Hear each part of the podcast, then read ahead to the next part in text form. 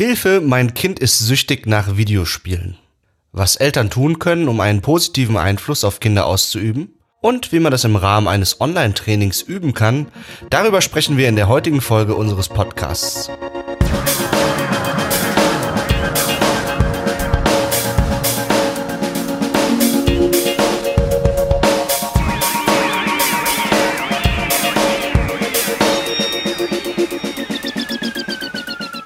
Behind the Screens, Folge 68. Heute soll es gehen um Elterntrainings, also für die Eltern von Kindern und Jugendlichen, die unter einer Computerspielabhängigkeit leiden oder auf dem besten Weg sind, dazu eine zu entwickeln.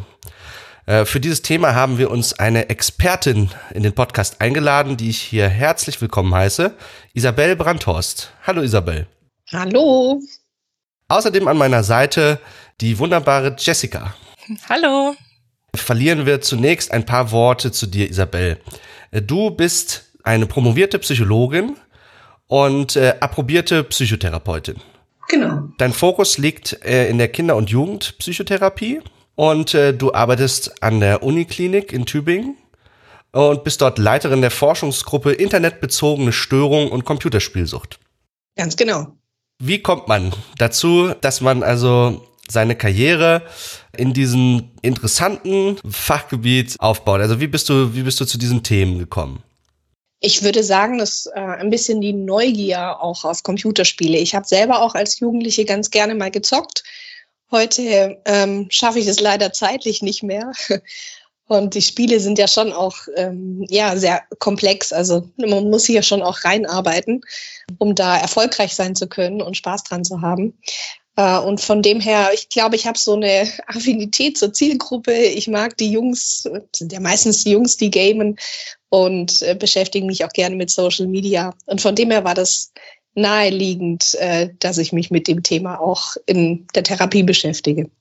Es soll heute gehen um bestimmte Formen von sogenannten problematischen Gaming-Verhalten. Das ist natürlich erstmal ein weiter Begriff. Darunter fallen ja auch zum Beispiel Dinge wie Cybermobbing, Darum soll es heute eher weniger gehen, sondern eine Form des problematischen Gaming-Verhaltens ist es, wenn Kinder und Jugendliche einen Umgang mit Gaming pflegen, der von, von ihnen selbst, von ihrem Umfeld und, und oder der Gesellschaft als problematisch angesehen wird.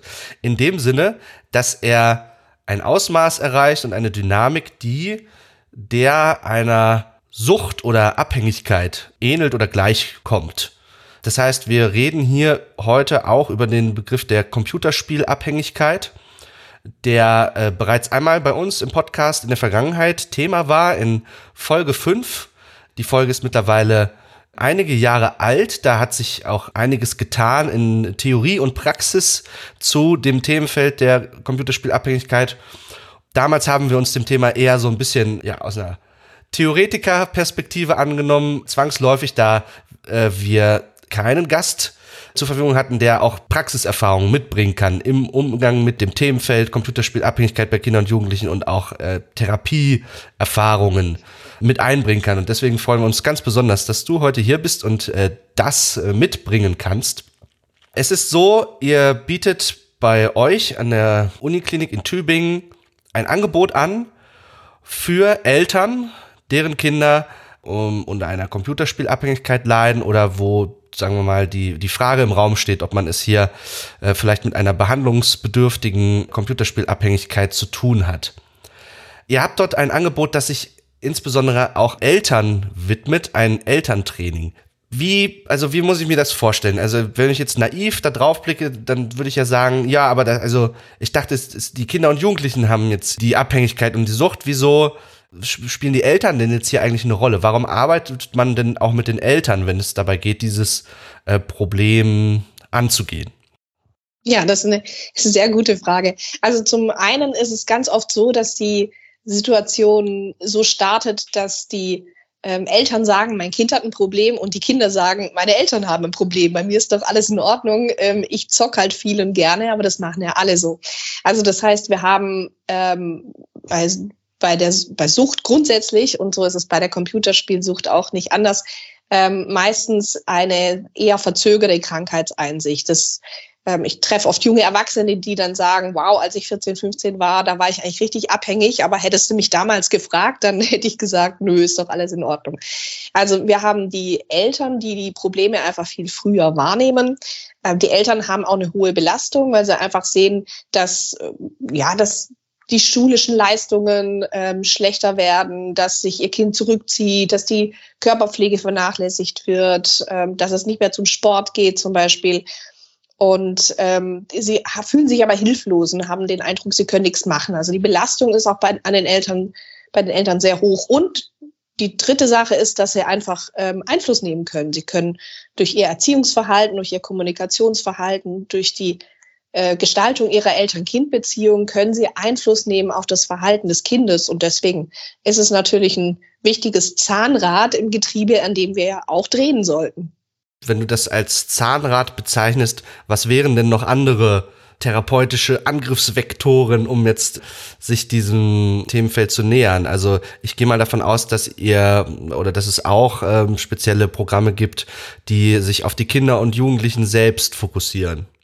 Genau, das gibt's natürlich auch. Aber oftmals haben wir ja ähm, die Situation, dass die Jugendlichen eben gar nicht bereit sind, irgendwas an ihrer Situation zu ändern. Und das ist auch eine Situation, mit der wir in der ähm, bei uns in der Sprechstunde schon vor zehn Jahren konfrontiert waren, dass die Eltern kommen und sagen, ja, eigentlich wollte ich jetzt hier mit meinem Sohn kommen, aber der ist irgendwie an der Ampel aus dem Auto gehüpft. Ähm, und dann haben wir die Eltern da. Wir können, konnten denen aber gar kein richtiges Angebot machen, weil wir im klinischen Kontext immer darauf angewiesen sind, dass der Patient ja auch irgendwie mit dabei ist. Und äh, da mussten wir die Eltern ganz oft nach ein oder zwei Beratungsgesprächen wieder wegschicken. Und das war sehr unbefriedigend.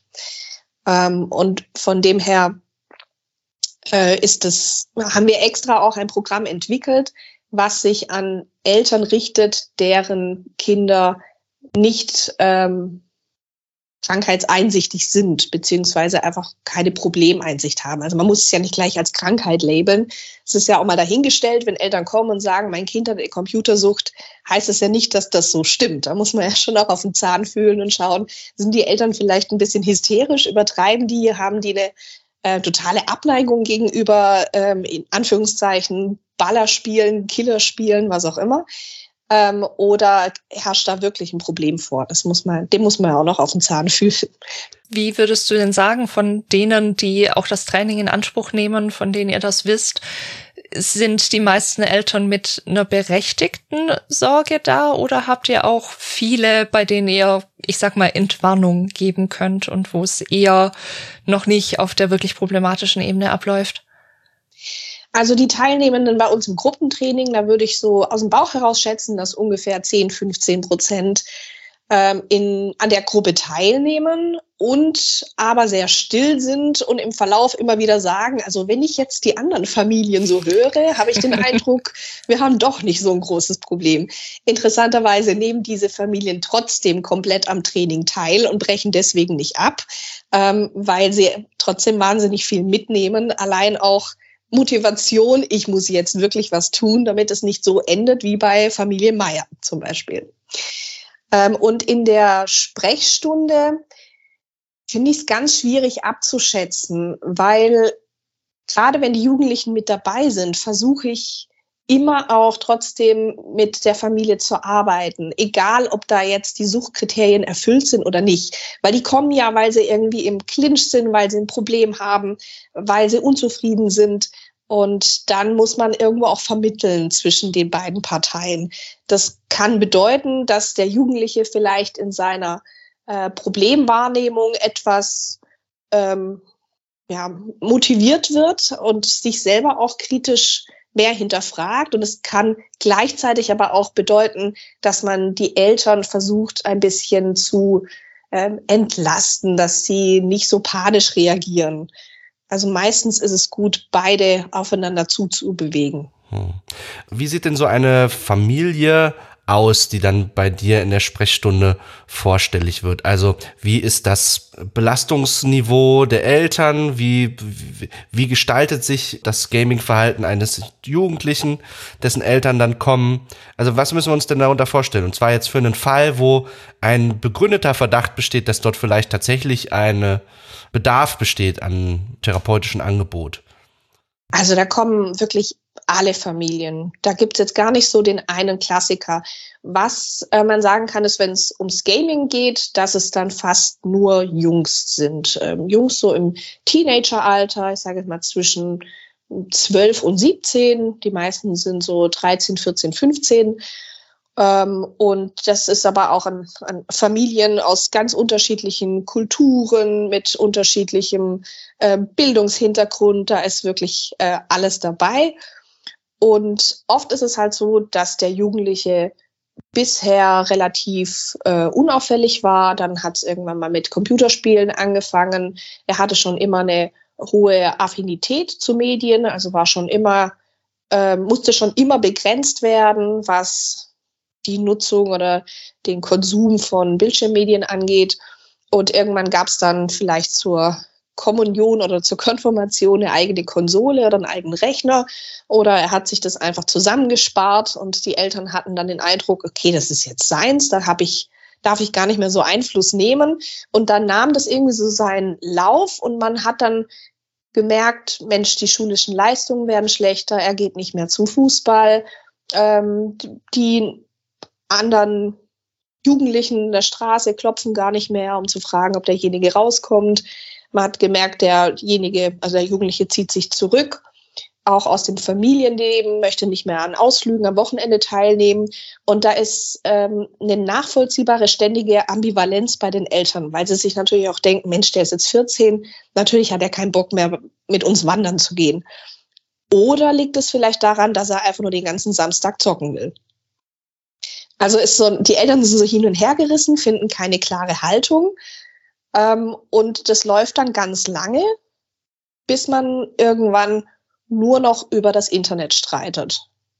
Also du willst das und das haben, dann ähm, oder beziehungsweise schlechte Leistung, Internetverbot. Streit in der Familie, Computer wird konfisziert. Also dann dreht sich irgendwann mal alles nur noch ums Internet und der Jugendliche sagt dann auch, also ich soll Müll runterbringen, dann will ich aber auch eine Stunde mehr Zockzeit haben.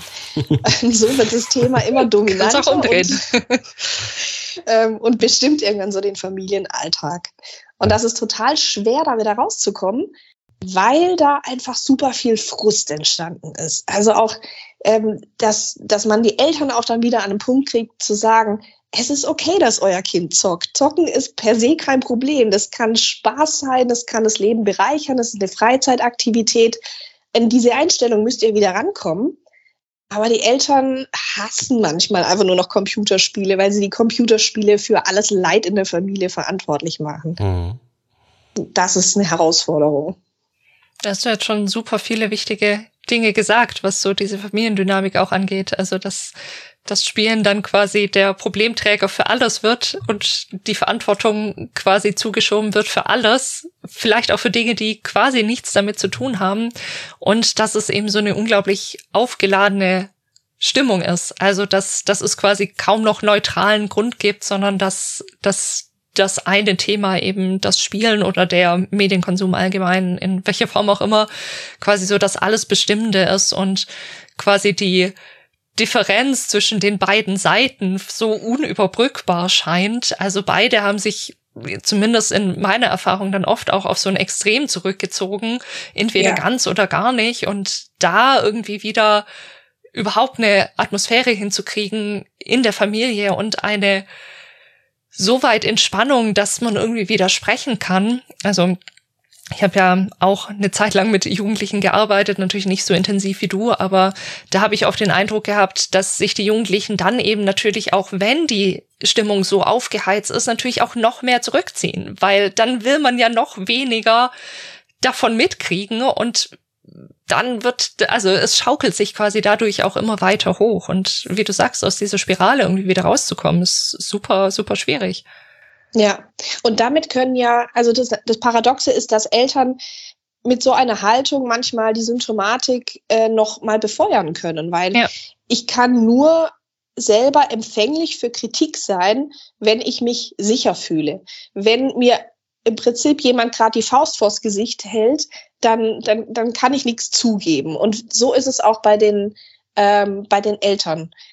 Mhm. Wenn wenn der Jugendliche sagen würde, ja, okay, vielleicht habt ihr recht, ähm, vielleicht ist es doch ein bisschen ausgeartet in den letzten Wochen und Monaten, dann denkt der Jugendliche, dass die Eltern ähm, das zum Anlass nehmen, gleich die Medienzeit enorm einzuschränken. Und deswegen würde er dieses Argument strategisch überhaupt nicht vorbringen. Mhm. Das, das, merke ich auch, wenn ich dann mit den Jugendlichen im Einzelgespräch bin. Also ich fange immer mit äh, Einzelgesprächen bei den Jugendlichen an, dass sie mir gegenüber Dinge zugeben, aber dann sagen, verraten Sie das aber bloß nicht meinen Eltern. Mhm. Also es ist wirklich wie so zwei Parteien ähm, äh, vor Gericht, die miteinander streiten. Ja, umso wichtiger ist, dass es man dann also einen neutralen Boden schafft, auf dem dann eine Familie auch wieder sich annähern kann. Wie ist denn das, äh, wenn du sagst, die Problemeinsicht bei den Jugendlichen ist relativ gering? Wie so groß sind denn die Erfolgschancen, dann wirklich etwas an der Problematik äh, wirksam zu drehen? Also wenn man angenommen, wir haben motivierte Eltern, aber unmotivierte Kinder, ist das dann zum Scheitern verurteilt letztendlich oder kann man da trotzdem noch was zum Positiven bewirken? Da kann man absolut noch was zum Positiven bewirken. Ähm, natürlich ist es immer besser, wenn die Jugendlichen mitkommen und man mit den Jugendlichen direkt auch arbeiten kann. Das ist immer einem reinen Elterntraining vorzuziehen. Äh, aber wenn die Jugendlichen zum Beispiel gar nicht mal bereit sind, äh, zu einem Beratungstermin oder zu irgendwas zu kommen, auch dann können Eltern etwas verändern, weil sie ja alleine auch was verändern können durch ihr, durch ihr eigenes Vorbildverhalten. Also wir hatten zum Beispiel auch schon Eltern, die haben ihre Berufstätigkeit reduziert, die ähm, sind wahnsinnig in die Bresche gesprungen für ihre Kinder, wenn irgendwelche Schulleistungen nicht erbracht wurden. Also die haben für die Hausarbeiten geschrieben, Referate vorbereitet etc. Äh, und damit das, also es ist so ein Stückchen weit auch eine gewisse Co-Abhängigkeit, die da auch entstanden ist.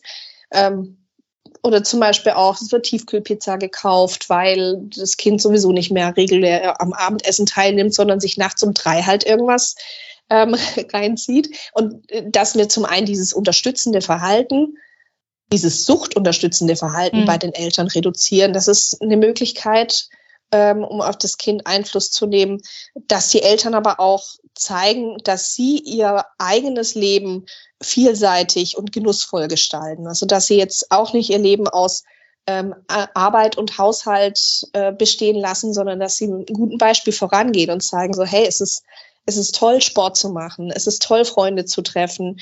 Ähm, es ist toll, rauszugehen. Es ist wichtig, für sich selber zu sorgen. Das sind oft Dinge, die die Eltern von ihren Kindern verlangen, die sie aber selber gar nicht so praktizieren. Mhm. Ich könnte mir vorstellen, dass äh, manche Eltern dann zu dir kommen und wenn sie dann feststellen, dass das Ganze mit einem, einem Anteil von Selbstreflexion auch verbunden ist und dass sie äh, gegebenenfalls was am eigenen Verhalten modifizieren müssen, dass dann auch manchmal äh, Widerstände auftreten können, weil die Eltern dachten, äh, dass vielleicht nur das Kind sich ändern müsse. Ist das etwas, was du so, was du bestätigen kannst oder aus deinen praktischen Erfahrungen? Und wie gehst du damit um, wenn das mal auftritt? Absolut. Es ist immer unangenehm, sich an der eigenen Nase zu fassen. Es geht uns ja allen so. Aber es ist so. Also wir können grundsätzlich nie das Verhalten einer anderen Person beeinflussen. Wir können immer nur an unserem eigenen Verhalten ansetzen. Das ist jetzt gar nicht spezifisch für Computerspielstörungen, sondern das ist grundsätzlich so. Ich kann jemanden auffordern, etwas zu tun, aber ich kann es nicht für ihn tun. Ich kann ihn nur auffordern. Und ich kann meine Aufforderung äh, bewusst gestalten um dann die Wahrscheinlichkeit zu erhöhen, dass mein Gegenüber der Aufforderung nachkommt. Und es ist einfach eine, es wird eine andere Reaktion hervorrufen, wenn ich sage, mach jetzt die blöde Kiste aus, wir essen. Oder wenn ich sage, wir würden in einer halben Stunde essen, passt das für dich? Es wäre einfach mega schön, wenn du dabei bist. Es macht mit dir viel mehr Spaß. Mich würde interessieren, wie dein Tag war. Das ja, macht was aus. Fühlt sich doch gleich anders angenommen und wahrgenommen also eure Arbeit findet ja in einem im erweiterten Sinne medizinischen Kontext statt, an einer äh, Klinik. Äh, dort werden natürlich auch vorrangig krankheitswertige Probleme behandelt. Das sollten wir jetzt mal kurz zum Anlass nehmen, um nochmal ganz kurz zu rekapitulieren, was es denn mit diesem Begriff der Videospielabhängigkeit eigentlich auf sich hat. Es ist ein Begriff, den wir auch kontrovers durchaus diskutiert hatten. Ich verweise da nochmal auf die eingangs erwähnte Folge 5. Da gibt es also durchaus auch äh, kontroverse Meinungen dazu in der Wissenschaftswelt. Ähm, ob und wie diese Diagnose äh, ausgestaltet werden soll, was ihr Nutzen ist und so weiter. Da wollen wir heute gar nicht reingehen, weil es ist ein eigenes großes Thema für sich. Ähm, ich könnte mir auch also vorstellen, dass ihr, also es findet ja in einem Kontext statt des, sagen wir mal, des Gesundheitssystems, wo auch vielleicht Krankenkassen Behandlungskosten übernehmen. Oder ist es so, dass das bei euch alle hauptsächlich Privatzahler sind eigentlich? Nee, das ist schon eine Leistung, die auch von der ja. Krankenkasse übernommen wird. Vorausgesetzt, vorausgesetzt natürlich, es kann eine Diagnose gestellt werden. Das ja. heißt, es ist auch grundsätzlich immer Schritt eins, dass wir schauen, ähm, liegt ein, ein Krankheitsbild vor, können wir eine Diagnose stellen und dann kann man das auch über die Krankenkasse abrechnen. Äh, in Deutschland ist es jetzt noch gar nicht so lange möglich, beziehungsweise wird erst in den kommenden Monaten kommen, weil die, dieses International Classification of Disease, also dieser Katalog mit Erkrankungen, der zugrunde gelegt wird äh, bei den Krankenkassen, der ist äh, in deutscher Sprache noch gar nicht äh, jetzt in der Praxis einsetzbar. Aber er ist auf Englisch schon verfügbar. Also wir wissen, dass die ähm, die Störungskategorie Gaming Disorder, also die Computerspielstörung, dass die in diesem Katalog auftauchen wird. Das war bisher nicht der Fall. Im amerikanischen Diagnosesystem gibt es diese ähm, Störung schon seit 2013. Die Europäer sind da immer so ein zehn Jährchen hinterher.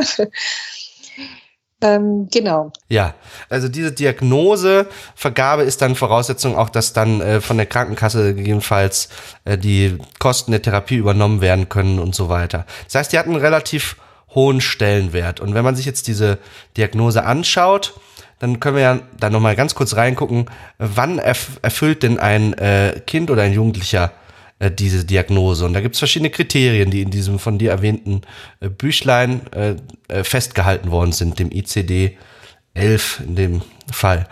Jessica, du hast dich in der Vergangenheit ja auch häufiger schon mit der, mit den Diagnosekriterien und auseinandergesetzt. Kannst du für uns noch mal kurz rekapitulieren? Was sind so die wichtigsten Kriterien, die wichtigsten Punkte, damit wir also eine Vorstellung davon bekommen, was sind eigentlich so die, Hürden und was ist das Ausmaß, über das wir hier sprechen, wenn wir über äh, Kinder und Jugendliche reden, die möglicherweise oder tatsächlich von einer Computerspielabhängigkeit betroffen sind. Man spricht von drei Hauptkriterien, jetzt auch in diesem ICD-11, mit dem wir noch nicht, wie Isabel gerade gesagt hat, diagnostizieren können, aber das hoffentlich sehr bald tun können. Und das erste davon ist, dass es eine eingeschränkte Kontrolle über das Spielen gibt. Also darüber, wann ich anfange zu spielen, wie häufig ich spiele, wie lange ich spiele. Es kommt dann oft vor, dass Menschen zum Beispiel sich eigentlich vornehmen, okay, ich spiele eine Stunde und dann werden aber vier oder fünf Stunden draus. Also es geht nicht drum, jetzt mal irgendwie eine Viertelstunde länger zu spielen, als man ursprünglich geplant hat. Das passiert uns allen mal, das ist noch nicht krankheitswertig, aber wenn es eben wirklich großes Ausmaß annimmt, dass man nicht mehr kontrollieren kann, wie viel und wie lange man eigentlich spielt. Das wäre quasi eins der Kriterien. Das zweite wäre, dass das Spielen quasi in einen immer größeren Stellenwert im Leben einnimmt. Also, dass andere Hobbys zum Beispiel oder Freunde, Familie und so weiter, die davor vielleicht wichtig waren, immer mehr in den Hintergrund rücken, dass man aus dem Sportverein austritt, dass die Schulnoten schlechter werden und so weiter. Also, dass quasi alles, mm, was sonst einen Stellenwert hatte, immer mehr in den Hintergrund gerät. Und das schließt quasi schon an das dritte Hauptkriterium an, dass man eben weiterspielt, obwohl man merkt, dass bestimmte Dinge, die wichtig sind, nicht mehr funktionieren. Also, dass zum Beispiel die Schulnoten schlechter werden, dass Freundschaften auseinanderbrechen oder, oder. Also, wenn quasi in wichtigen Lebensbereichen eine Einschränkung dadurch entsteht. Das sind so die wichtigsten drei Kriterien. Es gibt noch mehr und wir können auch gleich noch drüber sprechen, was die Dauer angeht, wie lange das denn bestehen muss und so weiter. Aber soweit erstmal grob zu den Kriterien. Isabel, habe ich das so richtig wiedergegeben? Absolut, kann ich unterschreiben.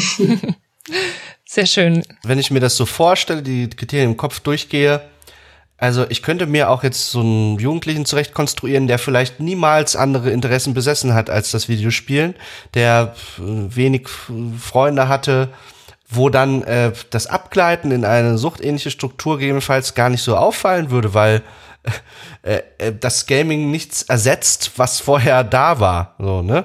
Das, das liest sich so ein bisschen wie so eine Art, ähm, ja, idealisiertes Bild, dass jemand im Sportverein war, aus dem er dann austritt, äh, dass er irgendwie seine Freundschaften vernachlässigt. Aber mhm.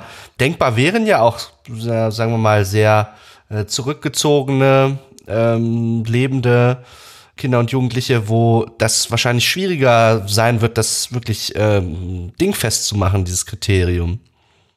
Absolut. Also ich glaube, da muss man auch noch mal das, das Thema soziales Bedürfnis aufbringen. Also nicht jeder ja. Mensch hat ein gleiches soziales Bedürfnis und wie du schon sagst, es gibt Leute, die sind auch äh, ganz zufrieden mit sich alleine. Das ist ja auch schon mal eine, eine, eine Kompetenz, ja, das können auch nicht alle.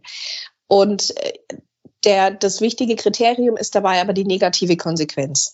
Also wenn man zum Beispiel in Anführungszeichen nur einen Kontrollverlust erleben würde und das Computerspielen immer wichtiger werden würde als andere Lebensbereiche, sich daraus aber keine negativen Konsequenzen ergeben würden, würde man nicht von einer Sucht sprechen, dann würde man von einem riskanten Nutzungsverhalten sprechen. Aber auch der Jugendliche, so ein bisschen der, ja, der Zurückgezogene, von dem du gerade gesprochen hast, ähm, wenn der keine negativen Konsequenzen erlebt, dann ist das auch kein Problem. Äh, selbst wenn die Eltern darin eins sehen würden, oder also ja, also Eltern wünschen sich ja so manches für ihre Kinder, aber Kinder sind halt auch ganz normale Menschen und Persönlichkeiten und entsprechen nicht immer dem, was die Eltern sich wünschen. Also ich frage dann schon auch immer, wenn es zum Beispiel auch um ähm, Gewissenhaftigkeit im schulischen Kontext geht. Äh, da sagen die Eltern mir oft, naja, und der, der kommt immer mit irgendwelchen Fresszetteln heim und der ist überhaupt nicht sortiert und strukturiert und überhaupt. Und dann frage ich meistens, ja, und wie war das denn vor zwei, drei, vier Jahren? Ja, da war eigentlich schon immer so und das Zimmer sieht immer aus wie Sau. Und ich so, ja gut, dann kann das ja nichts mit dem Computerspielen zu tun haben sind wir auch wieder an dem Punkt, den du vorhin schon sagtest, da wird quasi das Computerspielen für alles verantwortlich gemacht, auch für Dinge, die eigentlich gar nicht damit zu tun haben.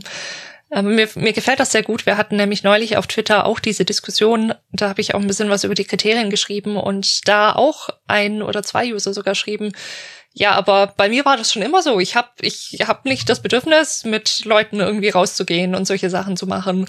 Heißt es denn jetzt automatisch, dass ich süchtig bin? Und da dann eben, wie du richtig sagst, man wirklich genauer hinschauen muss und jetzt auch nicht sagen kann, okay, wir haben hier die Idealpersönlichkeit, der muss natürlich jede Person immer entsprechen und wenn man davon abweicht, dann ist quasi automatisch sowieso das Spielen schuld, sondern dass es eben, dass man da genauer hinschauen muss.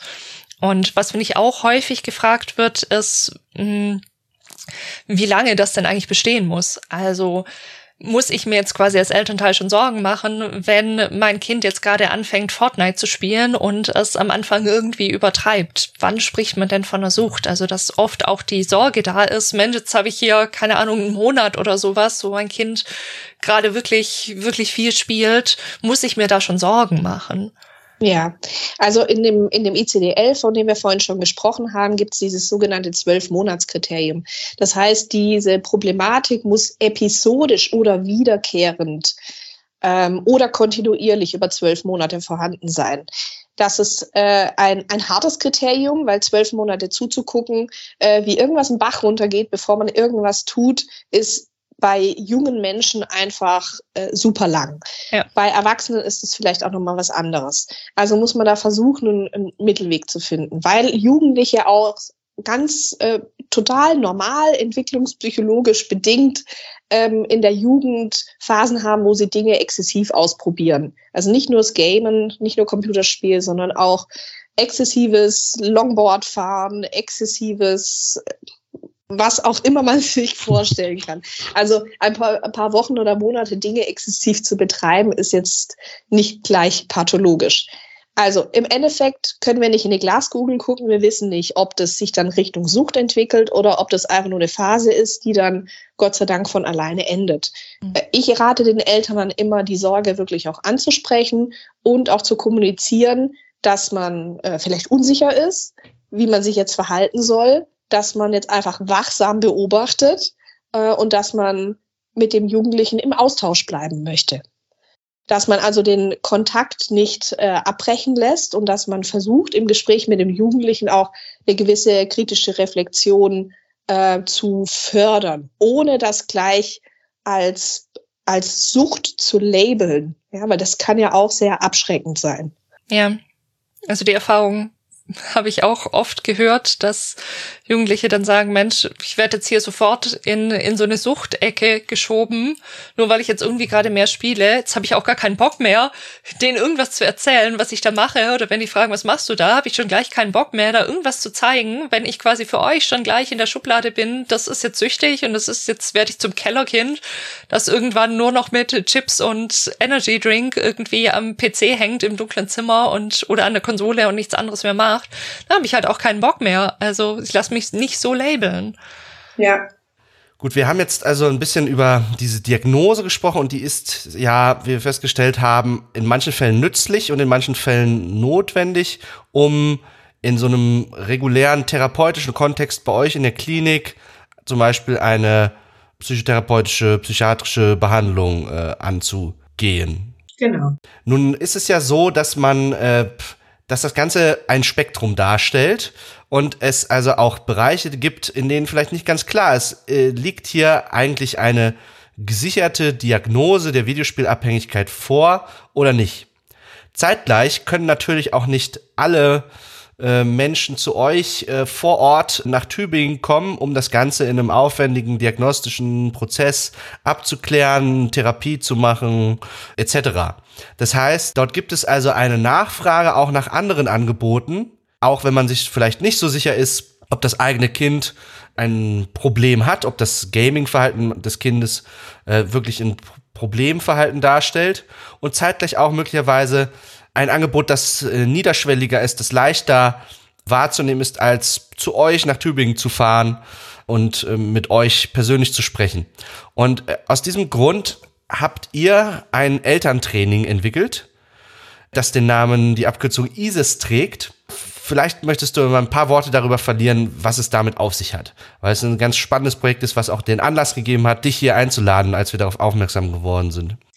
Ja, gerne. Ich habe ja vorhin schon erzählt, dass äh, wie, wie das alles entstanden ist, aus der unbefriedigenden Situation, dass man den Eltern ähm, nicht viel anbieten kann im, im klinischen Kontext, wenn der Jugendliche nicht mitkommt. Und da haben wir zunächst mal ein, ein Gruppentraining entwickelt für Eltern, das wir in Tübingen auch nach wie vor anbieten.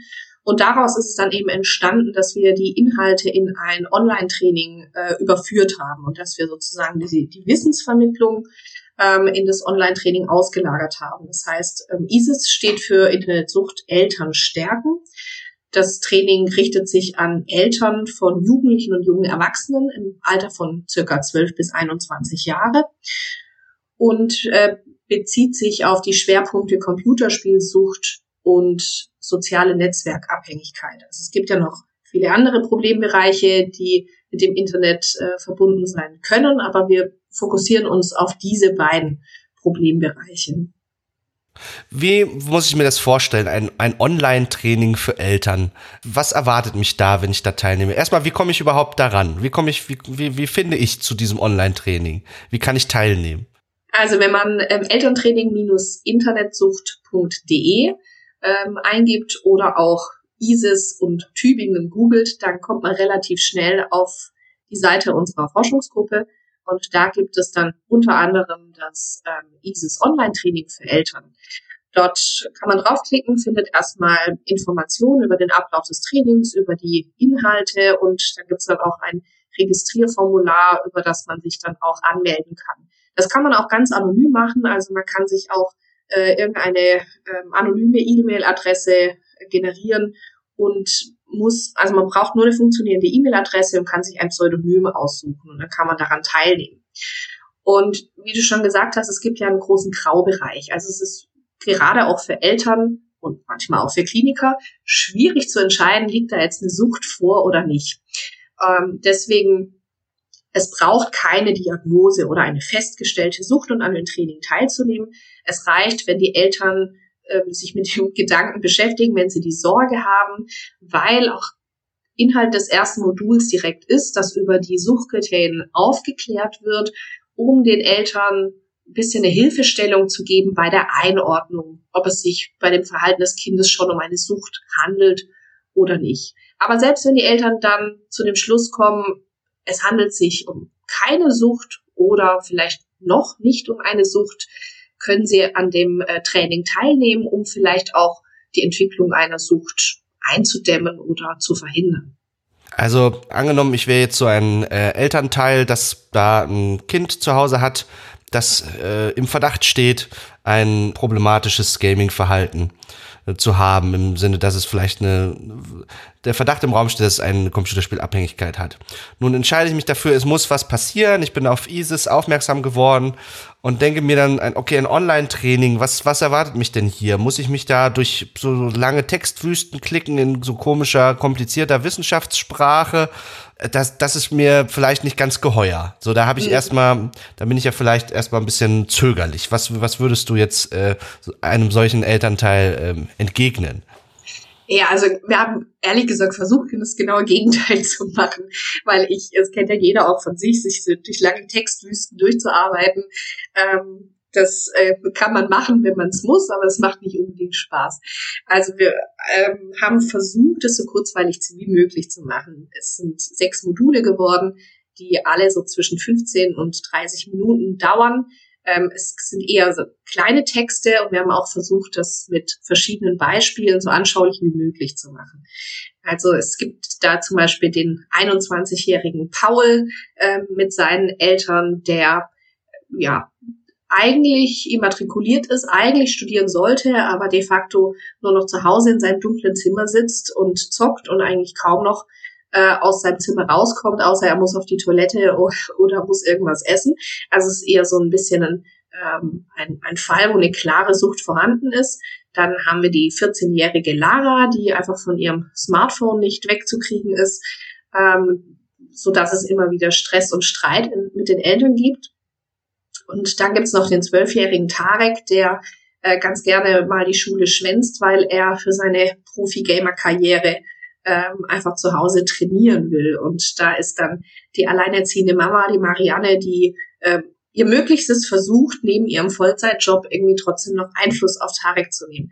Das heißt, wir haben versucht, auch verschiedene Familienkonstellationen abzubilden, damit ähm, die Nutzenden des Trainings ähm, ja, sich davon ein bisschen was abschauen können. Und das Feedback ist tatsächlich, dass die Familien, die Beispielfamilien ganz gut gewählt sind und äh, sich die Leute mit den Familien durchaus identifizieren können. Hm. Nur um das nochmal klarzustellen, das ist jetzt auch ein Training, das ich für mich quasi alleine auch zu Hause machen kann. Also es ist asynchron. Ich habe nicht eine große Gruppe, mit der ich irgendwie gleichzeitig online sein muss, um irgendwas zu machen, sondern ich kann das auch quasi in meinem eigenen Tempo und an den Stellen, die ich frei habe, quasi selber mich damit beschäftigen.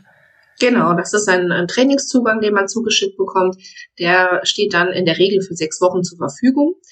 Momentan läuft das noch im Rahmen einer wissenschaftlichen Studie. Wir sind natürlich eine Universitätsklinik und möchten nicht nur irgendwas entwickeln, was wir selber cool finden, sondern wir möchten auch schauen, äh, hat es denn die Effekte? Ist es denn wirksam? Kann man das wirklich den Familien empfehlen? Das heißt, momentan ist eine Teilnahme nur möglich, wenn man auch an der Studie teilnimmt. Und im Rahmen der Studie wird man zufällig äh, zu einer von verschiedenen Gruppen zugelost. Und ähm, keine dieser Gruppen sieht vor, dass Eltern miteinander in Kontakt treten. Also es gibt keine Elterngruppe, es gibt keinen Elternaustausch. Das ist zwar was, was noch sehr spannend wäre zu untersuchen, aber das machen wir jetzt in der aktuellen Studie nicht.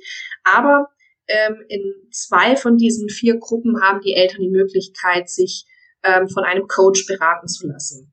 In einer Gruppe auch so, wie sie es brauchen. Also man kann äh, mit dem Coach telefonieren, in Videoaustausch mit ihm gehen, man kann über Messenger mit ihm schreiben und dann einfach nochmal die eigenen Fragen, Sorgen, Nöte einfach loswerden oder sich mit ihm besprechen. Also jetzt habe ich das gelesen, wie das in dem Online-Training empfohlen wird, aber was heißt denn das jetzt für meine ganz konkrete Situation? Wie, wie soll ich das denn jetzt mit äh, meinem Paul zu Hause machen, sozusagen? Hm. Was mir gut gefällt, ist, dass ihr ja auch in den Fallbeispielen, die ja auch durch die einzelnen Bausteine dann führen oder durch die Module besser gesagt mit ihren Bausteinen, hm, dass ihr die wirklich sehr anschaulich gestaltet habt. Also auch wirklich mit Dialogbeispielen. Wie kann so ein Gespräch vielleicht, wenn es eskaliert, zum Beispiel laufen und wo, wie müsste ich quasi reagieren, dass es nicht eskaliert, um aus solchen Spiralen, wie wir sie vorhin schon kurz angesprochen haben, quasi rauszukommen, beziehungsweise bestenfalls gar nicht erst einzusteigen. Also, dass ich wirklich nicht nur höre, ja, sie müssen halt irgendwie gucken, äh, dass sie äh, da nicht so eskalieren, um es jetzt mal irgendwie möglichst, möglichst abstrakt zu machen, sondern dass, dass da wirklich ein Dialog dann ich mir durchklicken kann, einen kurzen, es ist keine Textwüste, aber dass ich wirklich auch Sätze an die Hand kriege, wenn ich sage, Mensch, ich, ich weiß eigentlich gar nicht so gut, wie ich das überhaupt angehen soll. Das hat mir gut gefallen.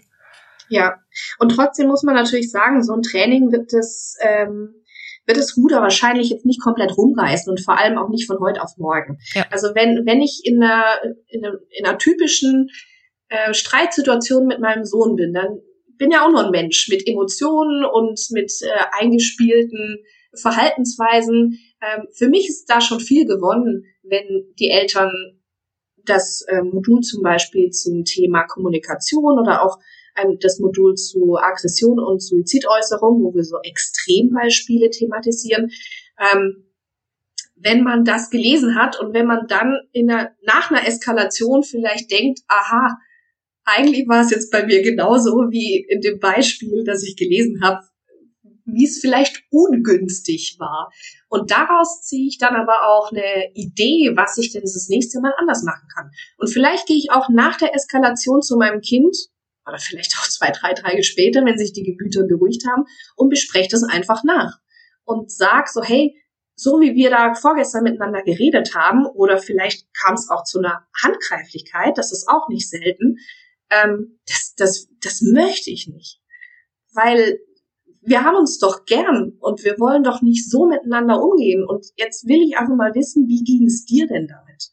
Also dann ist schon einfach sehr viel gewonnen und dann sind wir einen Schritt weiter, dass wir vielleicht in der nächsten oder in der übernächsten oder in der überübernächsten Eskalation es schaffen, vorher auszusteigen und nicht diese Eskalation immer wieder gewinnen lassen, die nämlich langsam unsere Beziehung vergiften. Und wenn ich keine gute Beziehung mehr zu meinem Kind habe, dann kann ich auch keinen Einfluss mehr nehmen. Be Erziehung geht nur über Beziehung. Also in eurem äh, Training, da gibt es ja so verschiedene, sagen wir mal, Themenbereiche, die also in Modulen organisiert sind und so das erste Modul sollte man auch zuerst machen. Da geht's direkt um Internet- und Computerspielsucht. Da lernt man so ein bisschen ein paar ja, Hintergrundinformationen. Das würde man jetzt in der Psychologie würde man auch das im Rahmen von Psychoedukation vielleicht auch laufen lassen, dass man ein bisschen etwas lernt darüber, wie Menschen, wie Sucht funktionieren dann gibt's noch fünf andere Module und da kann man so ein bisschen die äh, Reihenfolge sich frei wählen. Also die berühren dann Themenbereiche wie die Erziehungsstrategien, Kommunikation, Eltern-Kind-Beziehungen, aber auch Stress und Entspannung für Eltern.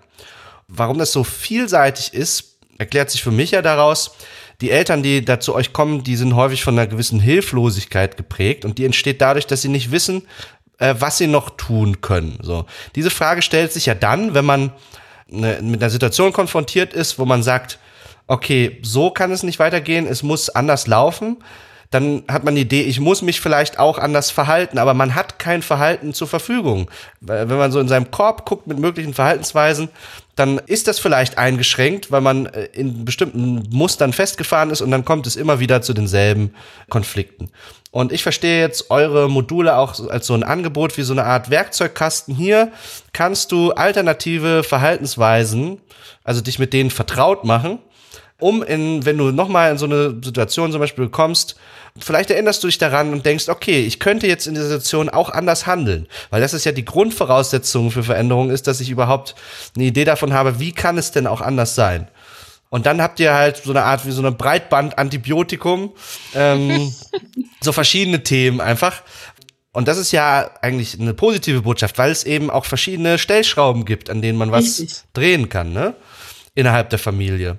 Genau, so ist es absolut zu sehen. Also es ist, falls jemand die Illusion hat, wir haben jetzt die Zauberformel für wie heile ich mein Kind in diesem Training äh, versteckt, den, den kann ich gleich äh, vorweg schon mal enttäuschen es wird um daran, darum gehen, sich an der eigenen Nase zu fassen, sich manchmal kritisch zu reflektieren, auch zum Beispiel die eigene Mediennutzung kritisch zu reflektieren und, ähm, und dann etwas am eigenen Verhalten zu verändern.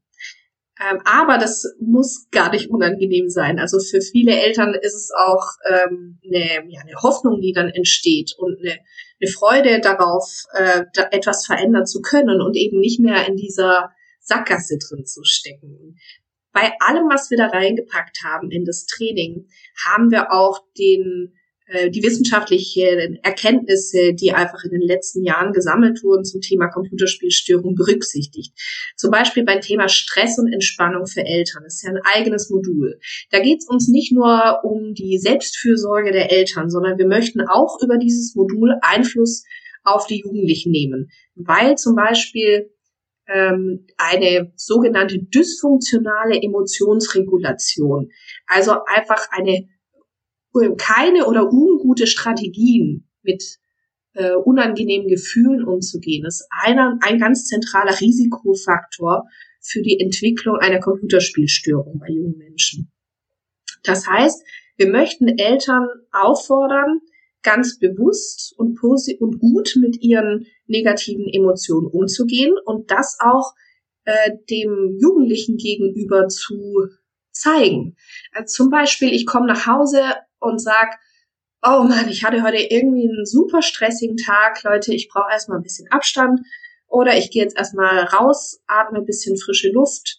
Ähm, sorry, ich kann jetzt gerade noch gar nicht ähm, mich um eure Themen kümmern, ich muss erstmal ein bisschen runterkommen. Äh, weil, oder auch zu sagen, ich bin irgendwie gerade total gereizt, äh, tut mir leid, wenn ich jetzt so reagiere, ich, das liegt nicht an dir, ich bin gerade einfach gestresst. Also viel äh, bewusster und offener mit dem Umgang mit negativen, äh, mit nicht negativen, mit unangenehmen Gefühlen umzugehen, damit der Jugendliche daraus lernt. Also die Eltern können da einfach auch ganz bewusst Modell sein, in der Hoffnung, dass ihr Kind ein paar gute Emotionsregulationsstrategien mitnimmt und entsprechend weniger den Computer braucht. Weil ganz häufig sind Computerspiele oder soziale Netzwerke werden von den äh, jungen Menschen missbraucht, um von irgendwelchen Problemen zu flüchten oder unangenehme Gefühle schnell wegzuschieben. Ja, Jessica, ich denke, da haben wir an diesem Podcast an vielen Stellen auch schon drüber gesprochen. Welche Bedürfnisse kann Gaming erfüllen? Wie gestaltet sich dann der Ge und der Missbrauch zur Emotionsregulation und so weiter? Das ist natürlich wichtig, wenn man über Familien redet, weil sich alle Familienmitglieder in einem System wechselseitige Abhängigkeiten befinden und also der Stress, den eine Person hat, sich auch direkt oder indirekt auf die anderen Familienmitglieder auswirken kann. Und wenn ich dann also mit positivem Beispiel vorangehe äh, in der Regulation meines äh, Stresserlebens, kann es zu einem dafür führen, dass ich weniger in Versuchung gerate, meine Kinder zur Regulation meiner Emotionen heranzuziehen oder zu missbrauchen in dem Fall. Und ich habe diese Vorbildfunktion. Das äh, ist natürlich aber, also stell mir das so vor, wenn ich jetzt dann an einem Elterntraining teilnehme, in der Hoffnung, dass mein Kind da vom Bildschirm wegkommt und jetzt soll ich auf einmal selbst äh, meinen eigenen Handygebrauch, zum Beispiel mein Smartphone-Gebrauch, mal hinterfragen. Ja. Ja, das stimmt. Es ist nicht ganz leicht, ähm, das in, in so in den Alltag zu übertragen, aber ähm, da muss man auch geduldig mit sich selber sein, würde ich sagen. Und auch wenn es ums Thema Kommunikation zum Beispiel geht, ähm, dass man die Anregungen oder die, die Dinge sich vielleicht auch rausschreibt oder runterlädt oder was auch immer, die, die für einen persönlich relevant sind und man sich vielleicht so ein, zwei, drei Aufgaben pro Woche mitnimmt, wo man auch sagt, okay, das will ich jetzt mal ausprobieren und ich schaue mal, welchen Effekt das hat. Also zum Beispiel versuche ich äh, will ich jetzt mal nächste Woche versuchen, mein Kind ganz bewusst nach den Regeln der gewaltfreien Kommunikation, die wir auch im Training vermitteln, ähm, zu etwas aufzufordern. Und ich schaue mal, ob das einen Effekt hat oder ob der mich dann nur ganz komisch anguckt und denkt, hä, was ist jetzt mit der Mutter los? Ähm, und ich schaue einfach auch, was bei, was für mich passt und was in meiner Familie gut funktioniert. Und ich muss nicht alles von heute auf morgen ändern, sondern ich suche mir ein paar Dinge raus, die für mich jetzt einfach attraktiv sind. Du hast das Wort oder das Thema gewaltfreie Kommunikation erwähnt. Das musst du jetzt mal noch mal kurz erklären, äh, vielleicht für die ein oder anderen Zuhörenden, die von sich sagen würden, ja, also mein Kind wird nicht geschlagen, Also findet meine Kommunikation gewaltfrei statt. Äh, ist das etwas, was man so stehen lassen kann aus psychologischer Sicht? Also die gewaltfreie Kommunikation nach Rosenberg, die beinhaltet, also geht es jetzt nicht um physische Gewalt, sondern eher um verbale, emotionale Gewalt. Und das ist eine Kommunikationsform, die äh, wo die Menschen aufgefordert werden, sehr bei sich zu sein und Situationen zu beschreiben und nicht zu werten und eher die eigenen Bedürfnisse und Wünsche äh, zu formulieren und mit einer Bitte zu verknüpfen. Das dauert Jahre, bis so ein, äh, bis so eine Art der Kommunikation wirklich in Fleisch und Blut übergegangen ist. Und da darf man auch nicht den Anspruch haben, dass man das in wenigen Wochen erlernt. Aber wie gesagt, man kann sich Aspekte rausnehmen und die ja ganz gezielt in bestimmten Situationen anwenden. Und das bedeutet, wenn die Eltern zum Beispiel möchten, dass ihr Kind zum Abendessen kommt, dass sie sich dann auch erstmal überlegen müssen, warum will ich das denn eigentlich? Einfach nur, weil es eine Familienregel ist und ich will, dass mein Kind äh, gehorsam ist? Oder geht es mir wirklich darum, dass ich mich freue, wenn mein Kind mit am Tisch sitzt und ich damit ja auch ein Stück ähm, Beziehung genieße und pflege? Also bei sämtlichen Aufforderungen oder Wünschen, die ich meinem Kind gegenüber formuliere, sollte ich mir gemäß diesen Regeln der Kommunikation überlegen, was ist mein Gefühl und was ist mein Bedürfnis. Und das ist ein super wichtiger Schritt, weil wenn ich zum Beispiel auch jetzt wieder in meiner Sprechstunde mit Familien zusammensitze und die Eltern dann sagen, ja, ich hätte aber gerne, dass er weniger zockt, dann frage ich meistens, warum? Und dann kommt erstmal nichts. Beziehungsweise, ja, weil ähm, weil er in der Schule so viel schlechter geworden ist. Okay, das heißt, sie möchten eigentlich, dass er sich mehr mit seinen äh, Hausaufgaben zum Beispiel beschäftigt. Und so brechen wir das alles irgendwann runter, dass wir an den Punkt kommen, was ist ihr eigentliches Bedürfnis? Und häufig sind es ja Beziehungsbedürfnisse, ähm, die dahinter stehen. Und dann kommen wir an den Punkt zu sagen, mir geht's eigentlich darum, dass ich dich vermisse. Und dass es dass ich irgendwie das Gefühl habe, du bist mir irgendwie verloren gegangen. Ich krieg von dir gar nichts mehr mit und das macht mich total traurig. Und das sind die eigentlich wichtigen Botschaften. Und nicht immer macht die Kiste aus und das blöde Internet und dieses brutale Spiel und da kann ich ja überhaupt nicht hinsehen. Das sind die Dinge, die oft ausgesprochen werden und die dann beim Jugendlichen auf ähm, Abwehr und Widerstand stoßen, während die eigentlichen Bedürfnisse, die dahinter stecken, oft nicht ausgesprochen werden. Ja, auf beiden Seiten ja auch.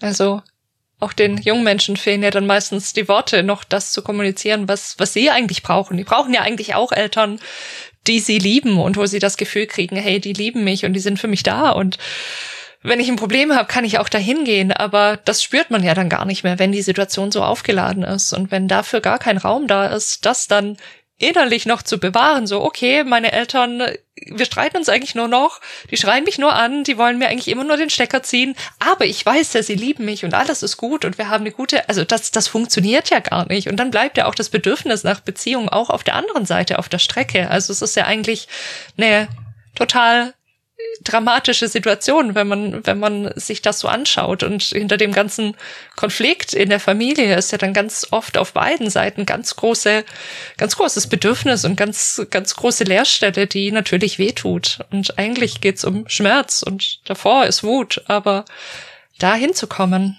Und da ist natürlich so ein, so ein Training total gut. Und ich habe auch gedacht, mh, mm, es ist ja auch unabhängig davon, wie ich in meiner Familie kommuniziere, finde ich dieses Training sehr charmant. Also auch in allen anderen Beziehungen ist so eine Art von, von gewaltfreier Kommunikation und so weiter und wie, wie reguliere ich mich eigentlich selber etc. pp. ist ja auch in allen anderen Arten von Beziehungen und auch der Beziehung zu mir selber äh, tut das ja total gut, sich damit wirklich mal zu beschäftigen und auch zu sehen, so hey, ich habe da eigentlich auch so ein paar Sachen gelernt, übernommen, keine Ahnung, die eigentlich gar nicht so gut sind und eigentlich könnte es viel besser gehen und dann sind Beziehungen viel erfüllender, ja, auch Freundschaften, meine Partnerschaft, was auch immer.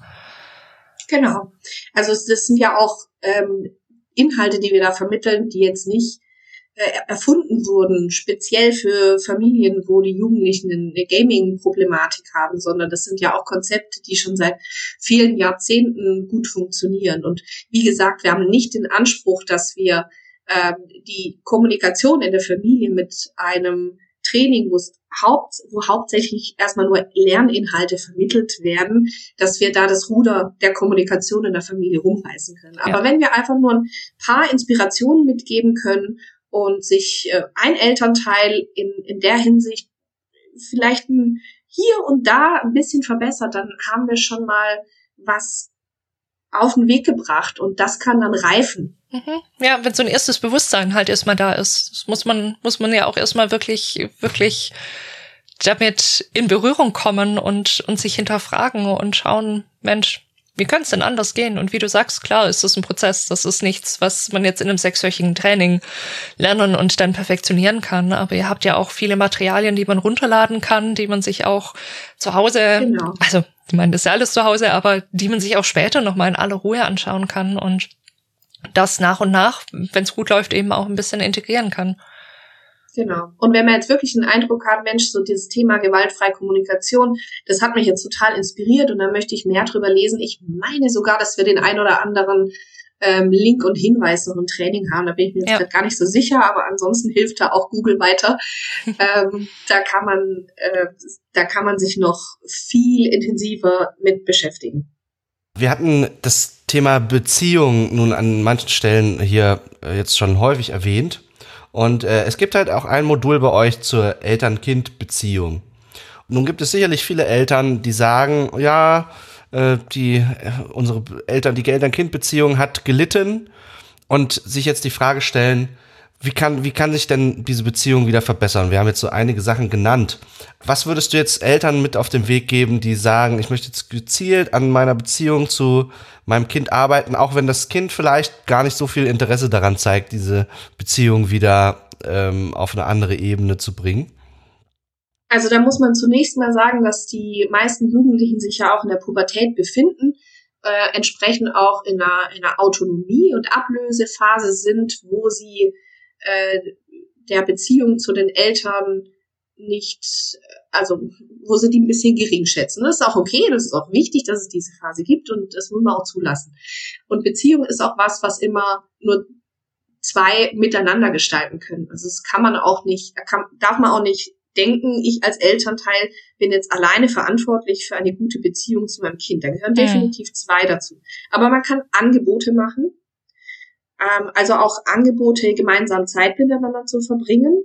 Das muss nicht immer ein Riesenausflug sein, sondern das können einfach auch kleine Situationen im Alltag sein.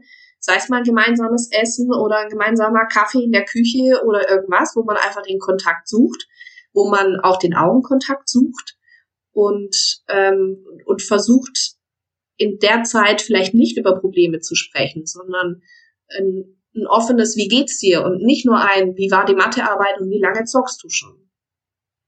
Also, dass man solche kleinen Gespräche im Alltag sucht, dass die Eltern aber auch versuchen, sich durch die Probleme die Beziehung nicht vermiesen zu lassen. Also, dass sie selber auch ihre graue Brille manchmal abziehen und vielleicht eine rosa Brille aufsetzen ähm, und das Positive suchen. Zum, zum einen am Kind, aber auch an der Beziehung. Kann man sich zum Beispiel auch so ein Positiv-Tagebuch äh, anlegen und sagen, da schreibe ich jetzt äh, jeden Tag ein oder zwei oder drei Dinge rein, äh, die ich an meinem Kind mag oder die mir heute gut getan haben im Kontakt mit meinem Kind oder die schön waren im Kontakt mit meinem Kind. Also, dass man den Blick aufs Positive behält, äh, dass man gemeinsame Aktivitätsangebote auch macht, selbst wenn sie abgelehnt werden. Das ist nämlich auch eine Erfahrung aus der Sprechstunde, dass die Jugendlichen ganz oft sagen, ja, ich würde schon gern mal wieder was mit meinen Eltern machen. Und dann frage ich die Eltern und dann sagen sie, was immer, wenn wir dir irgendwas anbieten, sagst du, du hast keinen Bock. Dann sagt der Jugendliche, ja, weil ihr immer nur irgendwelche langweiligen Sachen anbietet, wie wandern gehen oder Tante Elsa besuchen. Ja, was möchtest du denn gern mal machen? Ja, lass uns doch mal Lasertag spielen gehen oder lass uns mal in die Sprungbude gehen oder sonst irgendwas. Also oft sind die äh, Jugendlichen in so einer Erwartungshaltung, dass die Eltern immer irgendwelche Angebote machen und die Eltern machen irgendwann keine Angebote mehr, weil die Jugendlichen die meistens ablehnen. Also, lange Rede, kurzer Sinn, liebe Eltern, hört nicht auf, Angebote zu machen. Irgendwann kommt der, kommen eure Kinder vielleicht an den Punkt zu sagen, ja, klingt doch ganz gut, lasst uns das mal wieder machen. Ja, oder fragt doch, fragt doch mal eure Kinder, was wollen die eigentlich machen? Macht ihr doch mal einen Vorschlag. Kann man ja auch immer noch gucken, ob das, ob das dann umsetzbar ist. Aber quasi mit einbeziehen. Also mein Eindruck ist, dass es ja, dass die Augenhöhe ja oft verloren gegangen ist. Ja, also ich fühle mich dann auch als Elternteil in der Position, oh, ich muss mein Kind beschützen. Ich sehe, dass das hier voll in die falsche Richtung läuft und dass das nur noch zockt und das ganze Leben den Bach runtergeht und mein Kind irgendwann unter der Brücke landen wird. Ich muss jetzt quasi den Schalter rumreißen und wir müssen uns streiten und keine Ahnung. Und ich muss quasi bestimmen und da wieder einen Gang zurückzunehmen und zu sagen so, hey, eigentlich wollen wir uns doch auf Augenhöhe begegnen. Also klar, je nachdem, wie alt das Kind der Jugendliche ist, ist es natürlich ein bisschen unterschiedlich vielleicht. Aber dieses, hey, ich will dich auch mit einbeziehen in Entscheidungen. Ich frage dich auch mal, was willst du denn gerne machen? Da irgendwie wieder in, also ist auch wieder ein Dialog schlussendlich. Genau. Wobei ich da immer ein Fragezeichen dahinter setzen würde, ob die Augenhöhe je nach Erziehungsstil auch immer gewollt ist von den Eltern wenn ich mir jetzt so ja. eine konservative Familie mit traditionellen Werten vorstelle, dann ist dort eine Augenhöhe eigentlich äh, unter Umständen gar nicht vorgesehen, oder? Dann ist ein Machtgefälle quasi gehört mit zum Familienbild dazu. Ein gewisses, äh, ja, dann, dann stehen Begriffe wie Respekt und Autorität im Vordergrund. Da wird es wahrscheinlich schwieriger, dann äh, aus der Richtung dort was zu drehen an der Situation. Ja, ich glaube, das Thema Augenhöhe, das ist äh, in jeder Familie äh, anders, weil da jeder auch eine andere Einstellung dazu hat. Meine persönliche Meinung ist, dass Augenhöhe in, in Bezug auf manche Themen und Situationen sehr wichtig ist, um auch die Persönlichkeit des Kindes auch, auch zu stärken ähm, und ihm selber auch äh, Entscheidungen äh, und das Kind selber Entscheidungen treffen zu lassen. Ähm, aber die, die Spielräume sollten schon auch, je jünger das Kind ist, aus meiner Sicht von den Eltern vorgegeben sein. Und da gibt es andere Situationen, da ist Augenhöhe einfach nicht angemessen. Ja. Da gibt es ein ganz klares Nein, ist mir völlig egal, ob du jetzt mit zwei Fingern in die Steckdose greifen willst oder nicht. Ich bestimme, dass du das nicht darfst. Punkt. Ja, absolut. Aber es ist äh, gerade in Bezug auf das äh, Gaming und in der Phase, wo die Jugendlichen die Autonomie entwickeln, ist das eigentlich ein ganz äh, zentraler Punkt, weil die Eltern mhm. sagen oft, ich finde, du zockst zu viel. Und der Jugendliche sagt, ich finde nicht. So. Was, was machen wir jetzt? Mhm. Ist das jetzt eine Situation, wo Augenhöhe angemessen ist, weil sich die meisten Eltern ähm, zumindest nicht mit Computerspielen auskennen? Also da scheint der Jugendliche einfach mehr der Experte zu sein. Bin ich jetzt, ist mein, ähm, ist mein Kind da vielleicht jetzt mehr der Experte und steht in der Hinsicht über mir und darf deswegen mehr Entscheidungen treffen? Oder bin ich der Experte, was, ähm, was viele andere Lebensbereiche und entsprechend auch die Priorisierung von Aufgaben angeht und die Abschätzung von negativen Konsequenzen, wenn das Verhalten so fortgesetzt wird? Und stehe ich deswegen mit meiner Meinung über dem Kind? Das ist im Prinzip eine Augenhöhefrage. Mhm. Ja, wie würdest du die denn jetzt beantworten? habe ich natürlich eine ganz klare Antwort jetzt für euch, die alle Probleme lösen wird. Ähm, nein, leider nicht. Es ist ein Aushandlungsprozess. Äh, ja, es ist so. Aber was ich sagen kann und was ich oft Eltern sage, ist, dass ja, ihr Kind ist vielleicht Experte, was Gaming angeht. Aber sie sind Experte in ganz vielen anderen Lebensbereichen. Sie können nämlich auch abschätzen, was es bedeutet, wenn jetzt äh, der im Abschlussjahr einfach die schulischen Leistungen extrem nachlassen, dann können Sie abschätzen, was das für die Zukunft des Kindes bedeutet. Ihr Kind kann das nicht. Und deswegen, ähm, Sie sollten Ihrem Kind keine Ratschläge geben, wie es jetzt den, die meisten Punkte im Spiel erzielt oder wie es den besten Kill hinkriegt.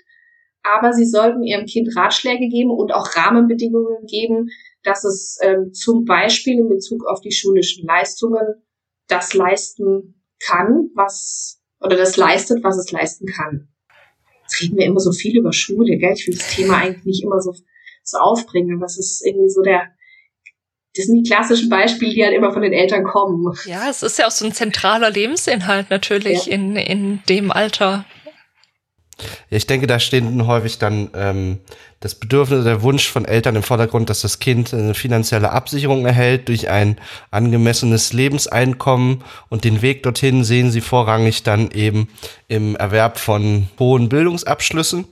Nichtsdestotrotz darf man natürlich dabei auch nicht den Blick auf das Kind und seine individuellen Stärken und äh, auch Vorstellungen von äh, sich selbst und von Beruf und Arbeit und ähnlichem aus dem Blick verlieren, weil dann äh, denke ich, lohnt es sich auch, sich als Elternteil zu hinterfragen, ist das nun mein Wunsch, meine Vorstellung vom Leben meines Kindes?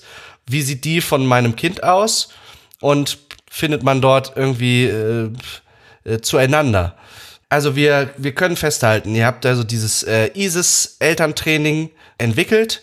Ihr habt schon einige Erfahrungen damit sammeln können. Wie ist denn so das Feedback der bisherigen Teilnehmenden? Berichten die, dass euer Training ähm, für sie einen Nutzen, einen Mehrwert gebracht hat? Und wie, ja, wie geht's jetzt weiter mit eurem Projekt auch? Also wir sind natürlich noch nicht jetzt in der aktiven Auswertungsphase, aber natürlich spiegeln wir immer mal wieder neugierig in die Feedbackbögen rein. Und ähm, da sind die Rückmeldungen ganz positiv zumindest auch was die äh, die Beispielfamilien angeht und auch was die Beispielfamilien angeht. Ich glaube, dass wir mit den Themen, die wir ausgewählt haben, die Eltern äh, ganz gut abholen. Nichtsdestotrotz machen nicht alle Eltern äh, alle Themen durch, was auch völlig in Ordnung ist. Man kann sich ja, man kann ja seine eigenen Schwerpunkte setzen und schauen, äh, was für einen passend ist. Von dem her sind wir eigentlich ganz optimistisch, dass wir mit dem Training was entwickelt haben, was die ähm, Eltern gut gebrauchen und umsetzen können. Und die Perspektive ist die, dass wir jetzt in diesem Jahr noch ähm, Teilnehmende zulassen, wahrscheinlich so bis zum Sommer ungefähr. Und dann werden noch weitere Daten gesammelt. Dann wird es erstmal eine Auswertungsphase geben. Weil, wie gesagt, wir wollen ja nicht einfach nur was, äh, was entwickeln, was wir toll finden, sondern wir wollen was entwickeln, was wirksam ist. Und dann werden wir das Ganze unter die Lupe nehmen und schauen, ist es denn wirksam?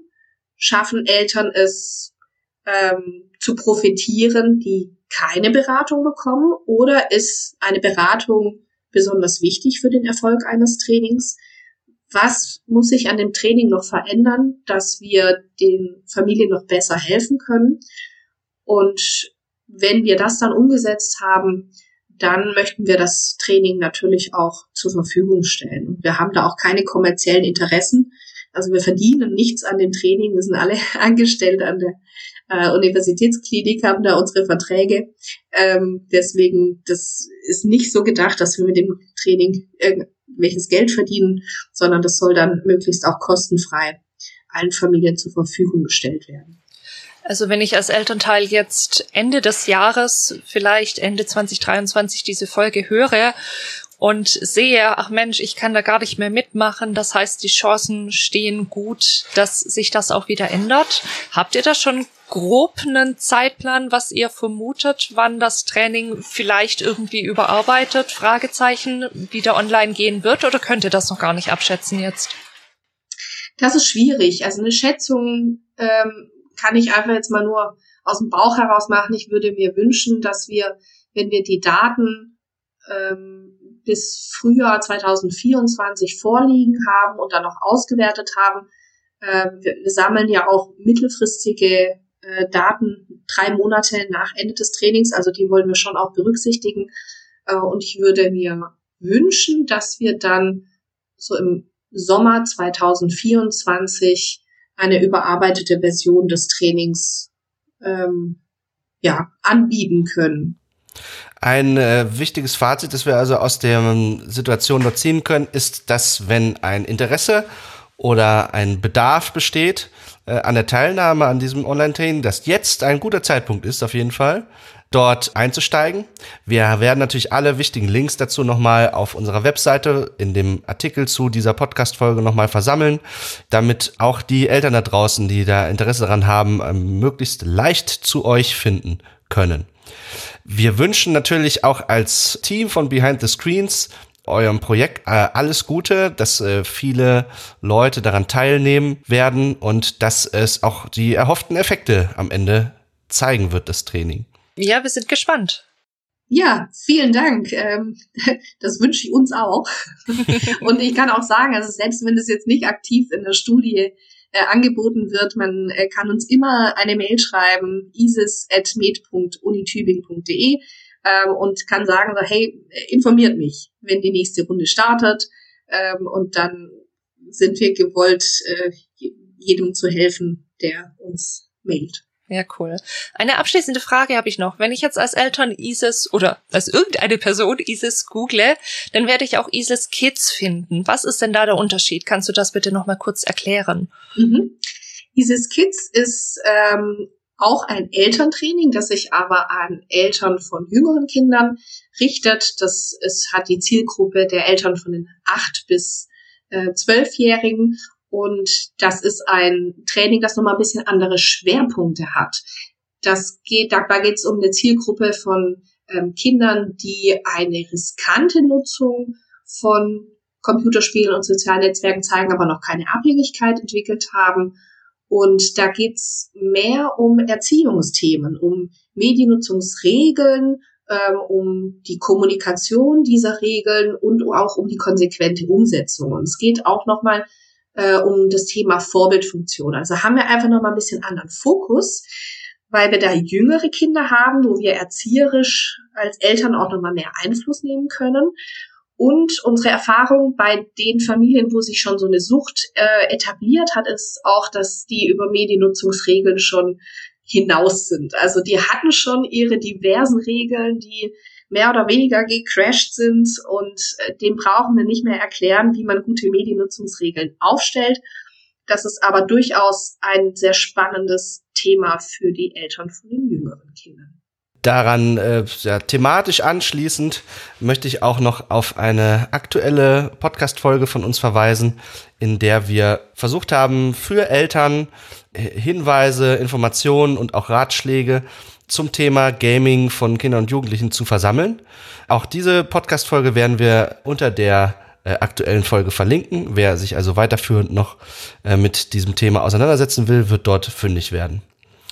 Ja, liebe Isabel, ich möchte mich recht herzlich bedanken dafür, dass du uns deine Zeit und Expertise heute zur Verfügung gestellt hast. Ich äh, habe es als große Bereicherung empfunden, dass wir auch jemanden haben, der sowohl mit einer ja, wissenschaftlichen Brille als auch mit äh, Erfahrung aus der Praxis hier zu diesem Thema aufwarten kann. Und dafür möchte ich mich nochmal ganz herzlich bei dir bedanken. Sehr gerne, hat großen Spaß gemacht. Auch vielen Dank für euren tollen Podcast.